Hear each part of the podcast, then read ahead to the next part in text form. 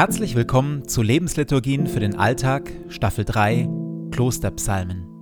Die 150 Psalmen der Bibel sind Herzstück aller klösterlichen Gebete.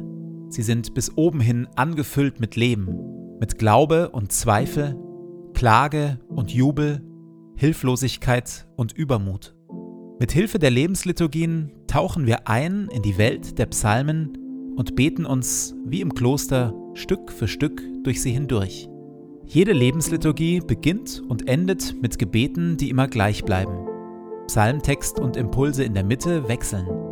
Am intensivsten wirken die Lebensliturgien, wenn sie in Ruhe angehört werden. Und jetzt viel Freude damit.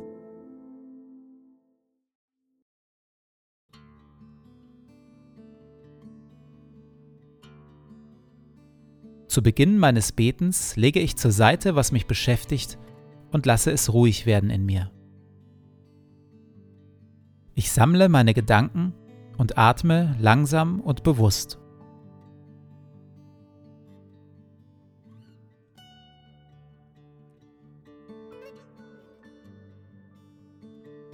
Herr, du bist hier, jetzt. Du schaust mich liebevoll an.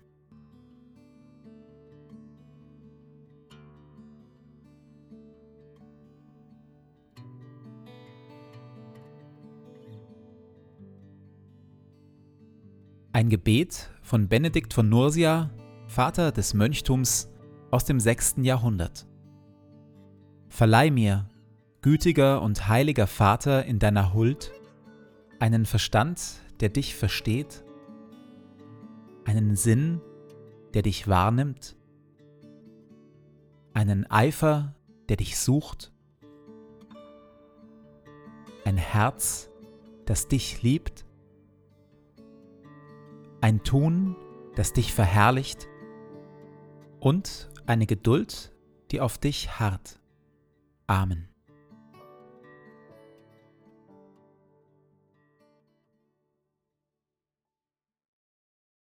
Aus Psalm 1 Der Auftakt Wohl dem, der nicht wandelt im Rat der Gottlosen, noch tritt auf den Weg der Sünder, noch sitzt, wo die Spötter sitzen, sondern hat Lust am Gesetz des Herrn und sinnt über seinem Gesetz Tag und Nacht.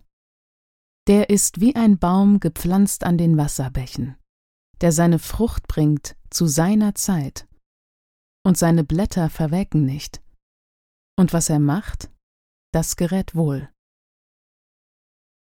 Psalm 1 wirbt für den Weg der Glückseligkeit, für den Weg, auf dem wir in Beziehung treten zu Gott und auf diese Weise Anteil bekommen an Gottes durch und durch erfülltem Sein, an seinem göttlichen Leben, an seiner göttlichen Freude und seiner tiefen, vollkommenen Ruhe.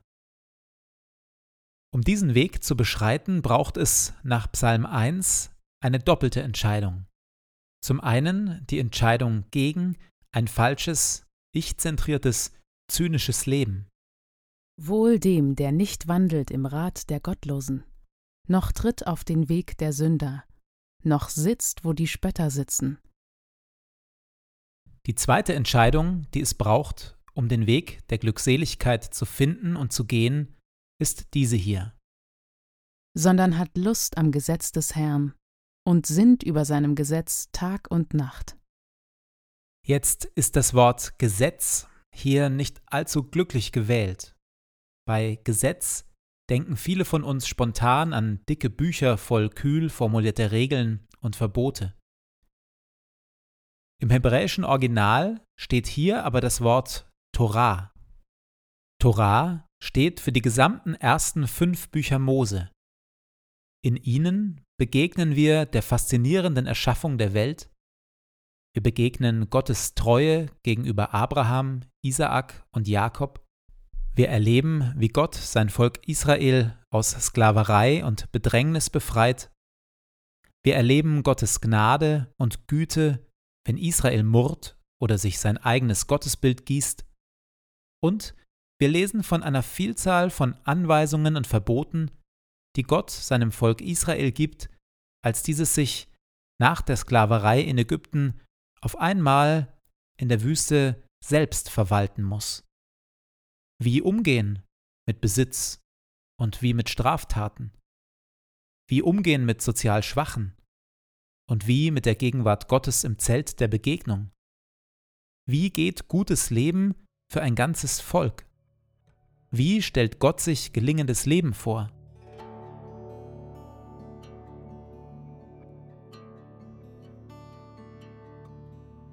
In welchen Bereichen des Lebens erlebe ich Regeln und Verbote, die von außen kommen, als hilfreich?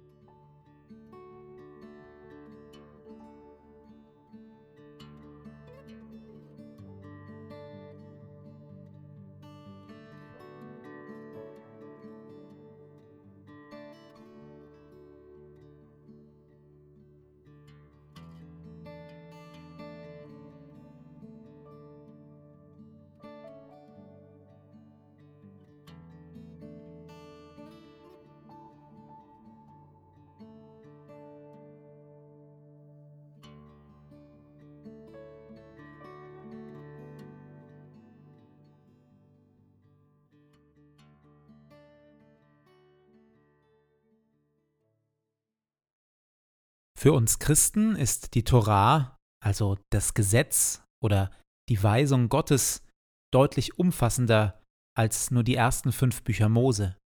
Wir glauben, dass sich uns der Weg der Glückseligkeit erschließt, wenn wir uns tief hineinbegeben in die Worte des Alten und des Neuen Testaments, wenn wir darüber nachsinnen Tag und Nacht.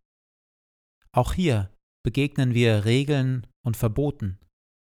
Wir begegnen aber vor allem Gott und Jesus selbst und Menschen, die Gott vertraut haben und Jesus nachgefolgt sind. Im Eintauchen in diese alten Worte und in der Herzensauseinandersetzung mit ihnen treten wir in Beziehung mit unserem guten dreieinigen Gott, und uns tut sich der Weg der Glückseligkeit auf. Wir entdecken gutes, gelingendes Leben.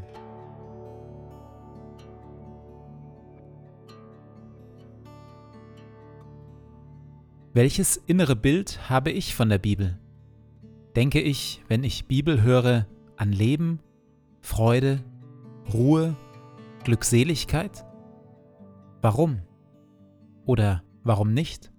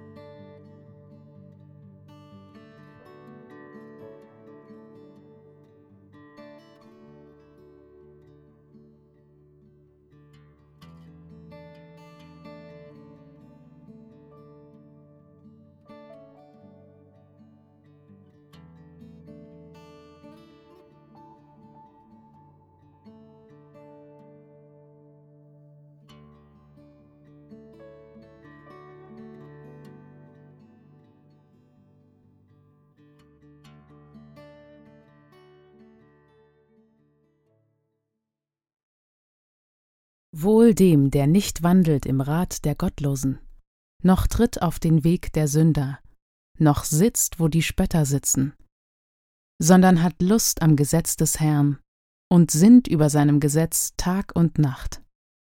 Der ist wie ein Baum gepflanzt an den Wasserbächen, der seine Frucht bringt zu seiner Zeit, und seine Blätter verwelken nicht. Und was er macht, das gerät wohl.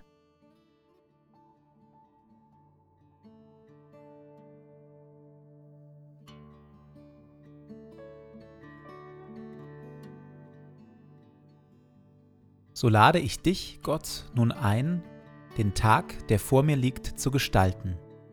In mir und mit mir. Atme in mir, Heiliger Geist, dass ich heute Gutes denke.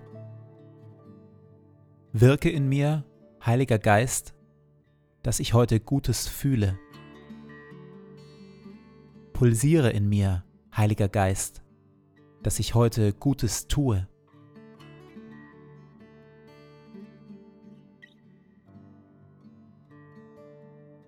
Dir gebe ich meinen Tag und mein Leben. Erfülle mich mit deiner Kraft und mit deiner Liebe, heute und an allen Tagen. Amen.